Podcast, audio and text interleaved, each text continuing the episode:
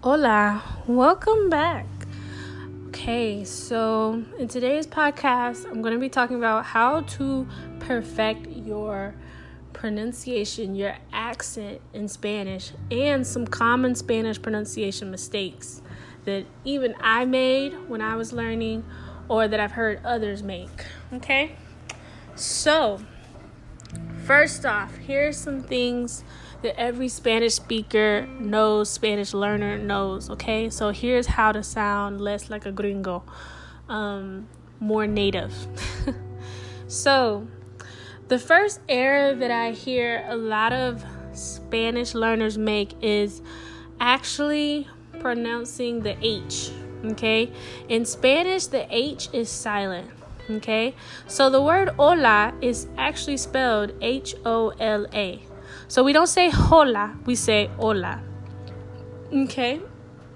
So a lot of times I will hear Spanish speakers make that mistake of pronouncing the H. You always want to make sure you don't, the H is silent. So, for example, the word, hmm, you could do ice cream in Spanish. Ice cream in Spanish is helado okay, helado, and it's spelled H E L A D O. But you do not say helado, you say helado.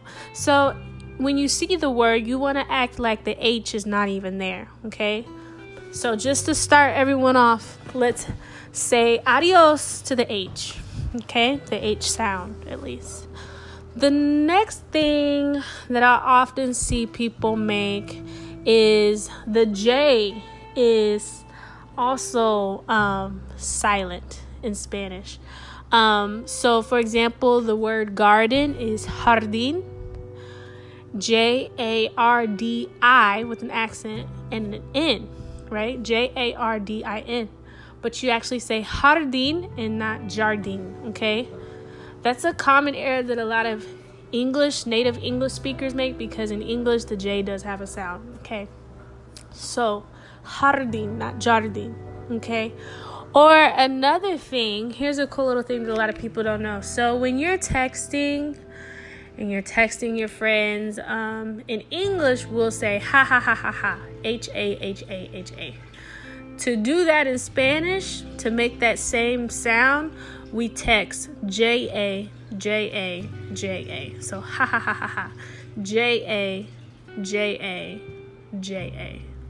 So that's an example of how that J sound is silent or is not pronounced as it is in English. Okay.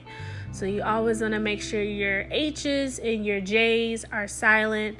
For example, the word jueves, which means Thursday, it's spelled J U E V E S, but you don't say jueves, you say jueves. So H and J are your silent killers. I know it can be a little confusing, but if you want to be on the right path to not sounding like a gringo, make sure those H's and J's are silent, okay? Another common problem that I hear is let me think. Hmm. For example, the double L sound. Whenever you have two L's together, in Spanish we call that double L. Okay. So whenever you see that, I know, for example, you have the subject pronoun Ella or not Ella, I just made the error. the subject pronoun she in Spanish is ella, but a lot of my students, and that's why I said that, a lot of my students say Ella, and I'm like, it's not Ella, it's ella. In some countries like Argentina or other countries around the world, they may pronounce it differently and they may say Asia. ella. Okay, so a lot of times you may hear that that sh, that sh sound. Um, but it just depends on what country you're in. Um, I know Argentinians may pronounce it like that, um, and a few other countries as well. So you can say a ya with a y sound. Whenever you see the double L, it always makes the y sound. A ya. That's like the most common one. A ya, a ya, a ya. But don't be surprised if you hear Asia, Asia, Asia. For example, also when you're saying my name is, Me llamo. Okay, that's another example where um, you have the double L sound and it has the Y sound. So in Spanish, double L makes a Y sound. Um, so for example, L L A M O. Okay, me llamo. You can say me llamo, or I think I mentioned in the previous podcast, and you can say me llamo. So double L makes Y sound. Your H and your J's are silent. Okay. The only other sound that's pretty common with the double L sound is me llamo. Okay. Me, me llamo uh, or me llamo. Pretty common. Okay. Um, let's see.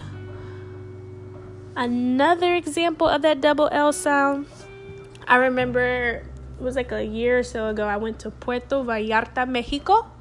Vallarta is spelled with two L's. Again, that's another example of how it's that y sound. So it's not Puerto, it's not Puerto Vallarta, it's Puerto Vallarta. Or my my mom always says, "We can go pick up some tortillas." No, no, no, no. Tortillas or tortillas, okay? Double L sound. Tortillas. Tortillas. So double L is always um, the Y sound. Okay, so here's a mistake that I made one day.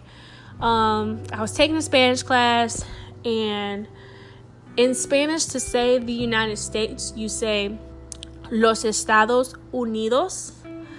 But when I was giving my presentation, I said Los Estados Unidos.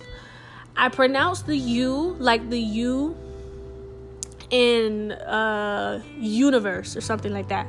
But when it doesn't come, when the U is not next to another vowel, it's like the oo sound in moo. Okay, so unidos, not unidos, unidos, los Estados Unidos. So, for example, uno, which means one, sounds like uno. Okay, uniforme. Okay, so I always used to make that little mistake with the U, with the U vowel, just saying Estados Unidos, and but I only said it. I only made this mistake with saying the United States. I always said uno. I never said uno. Um, so it was just with the country. So los Estados Unidos. Okay. What else? Okay, here's a tip. Okay. Um, one of the things that a lot of people don't learn, and the reason why, let me back up. The reason why pronunciation is so important is because it's one of the, okay, it is sometimes one of the last things people will coach you on in Spanish or put emphasis on. Usually they'll just say, oh, if you got the grammar and I get what you're saying, you're good. But here's why it's important because just like in English, if we don't understand your pronunciation, then it will hinder the comprehension. So if we don't understand, if you're not pronouncing your words correctly, then oftentimes people cannot understand you, which hinders your ability to have a fluid conversation in the target language. So that's why pronunciation is so important. So, one little tip that I always give um, is with the letters B and V. Okay, so B and V, the letters B and V often sound very, very similar. We pronounce them um, the same. So, for example, bienvenidos, bienvenidos. Don't be surprised if you're like, what? It sounds like a B, sounds like a V. I can't um, distinguish it. There's really not a difference in the pronunciation of B versus V in Spanish. Um, they're announced almost exactly alike. So oftentimes English speakers make a clear distinction on how the two letters sound sound like differently, but in Spanish we do not. So just make sure your B's and V's, let's just say you can kind of blur the lines on that. So, you know, that's another little common pronunciation mistake or a question um, that I get a lot as far as B or V. Um, so, for example, if you say yo tuvo, when I say that, sometimes you can't even understand if I'm saying B or V. So, tuvo is spelled T U V O, but it may sound like tubo, okay, like tubo, or you know, it may sound like a B or a V. So, the B's and the V's are kind of blurred. Okay, so a lot of times they're pronounced in the same manner. Um, and let me see. The other thing that I would recommend that people work on that I also struggled with was the double R. Okay, so when you have two R's, okay, so I still sometimes struggle with this. Um, so for example, let's see. I'm trying to think of some double R words in Spanish that I used to struggle with all the time. And I remember my Spanish teacher, she gave me this, she kept telling me to try repeating this little sound over and over with the hopes that it would improve my um, pronunciation. So, um, for example, for example, the word um, perro, perro, which I still kind of am working on, perro.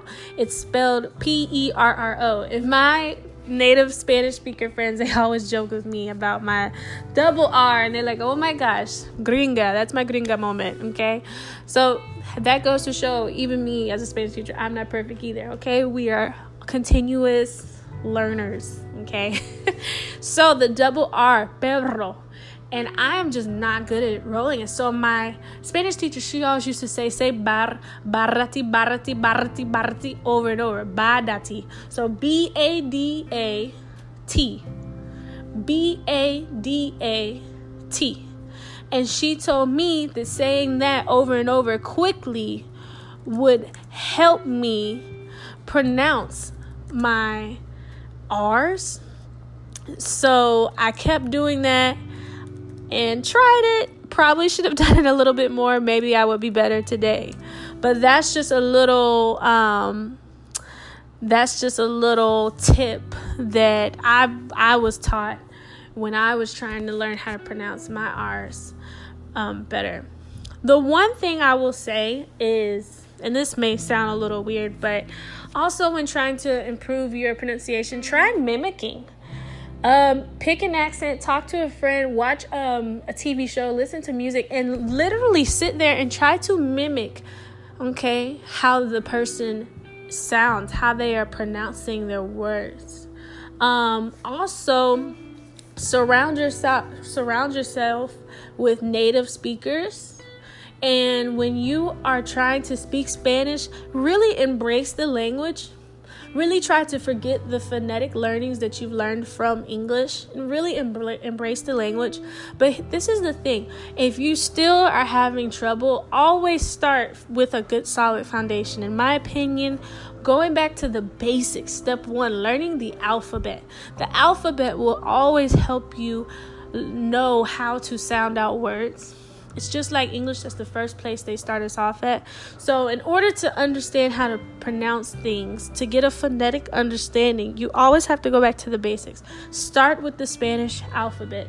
Then you can practice pronouncing words with your friends who speak Spanish or listening to um, music in Spanish, watching TV shows in Spanish, and that will also train your ear to the speed because there are different um, speeds depending on the region of where that Spanish speaker is from.